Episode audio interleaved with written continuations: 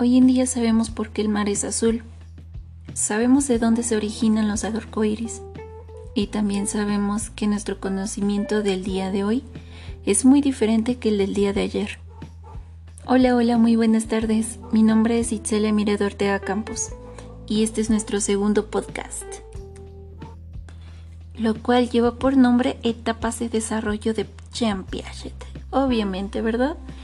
Pero ahora en esta ocasión vamos a dividir estas etapas en cuatro, ya que este, dependiendo a ciertas edades eh, se están dando diferentes características.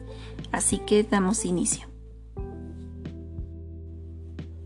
Estas etapas o también llamados estadios de Jean Piaget fueron productos de las investigaciones del psicólogo e investigador suizo quien propuso una teoría sobre el desarrollo cognitivo en los seres humanos que prevalece hasta el día de hoy. Una de las primeras etapas lleva como nombre sensoriomotora, que inicia desde el nacimiento hasta los dos años. En esta fase es en la que el niño comienza a interactuar con el mundo exterior, interesándose por los estímulos que le proporciona obviamente las personas quienes le rodean o simplemente su contexto o el ambiente en donde está. Algunas de las características son las siguientes. Existe una capacidad innata para distinguir el habla de otros tipos de sonidos y muy familiares. También la comunicación a través del llanto. Igualmente la pronunciación de las primeras palabras. Estos en sílabas pueden ser muy cortas o monosílabos empieza un gran interés por actividades que generan reacciones sensoriales, como pueden ser cosquillas, la atracción a colores brillantes, a canciones o sonidos familiares.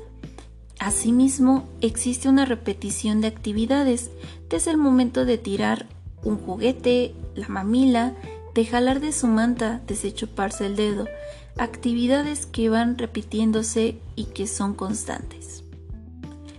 El segundo estadio va a tener como nombre etapa preoperacional, que inicia a partir de los dos años hasta los siete años. Esta etapa se caracteriza por el ingreso del niño o la niña al sistema educativo formal. Implica el desarrollo de la lógica y el uso de categorías para clasificar los objetos y la realidad. Eh, algo propio de esta fase es, son las primeras interacciones sociales, fuera del contexto familiar o ya conocido. También una ampliación del vocabulario debido a la interacción social con sus compañeros o adultos que se encuentran a cargo de él. Asimismo, el desarrollo de la empatía y la capacidad, para interpretar roles separándolos de la realidad. También el pensamiento de carácter egocéntrico, centrándose principalmente en sus necesidades antes que de los otros. Y finalmente, el niño siente mucha curiosidad por entender el mundo, porque suele preguntar por qué pasan las cosas, por qué es de color blanco, por qué es azul, por qué es rojo y por qué es azul. Pues así comenzamos con la tercera etapa o operaciones concretas, que comienzan de los 7 años hasta los 11 años.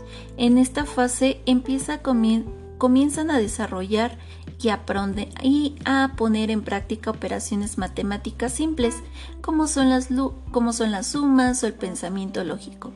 También pueden apreciarse otros avances como la capacidad de ser empático. Puede entender ahora sí cómo se siente la otra persona que le rodea. También el desarrollar el pensamiento lógico en una etapa inicial.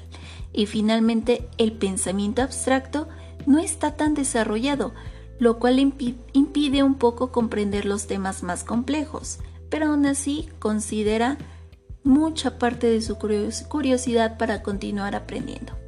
Finalmente, nos encontramos con las operaciones formales, que comienzan de los 11 años en adelante.